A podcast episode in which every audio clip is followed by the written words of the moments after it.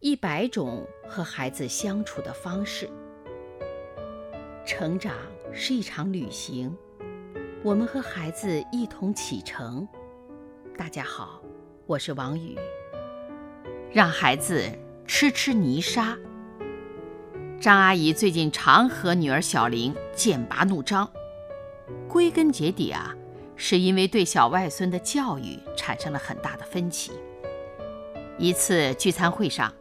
张阿姨气呼呼地隶属女儿的不是，你看孙儿才三岁吧，小玲就事事讲究原则，简直荒唐。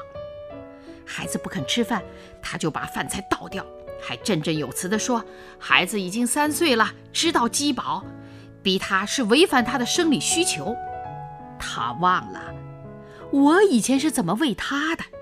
他小时候不吃饭。我就把饭盛在保温盒里，他一边玩，我就一口一口地喂他。一顿饭得花上一两个小时呢。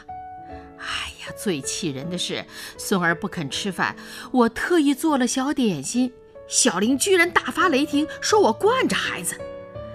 哎，孙儿才三岁呀！在张阿姨的叙述里，有两个关键词，那就是才。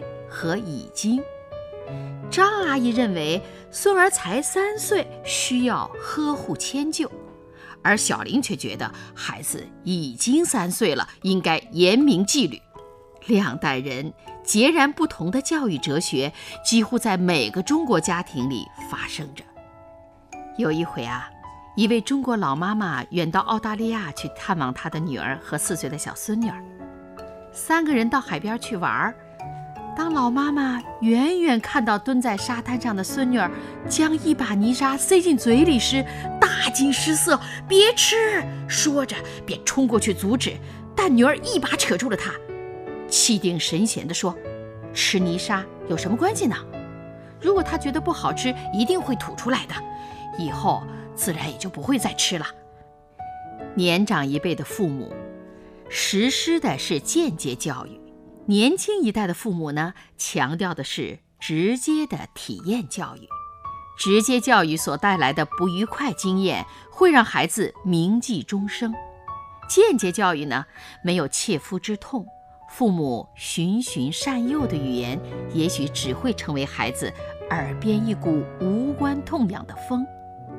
生活的滋味儿，得让孩子自己去品尝。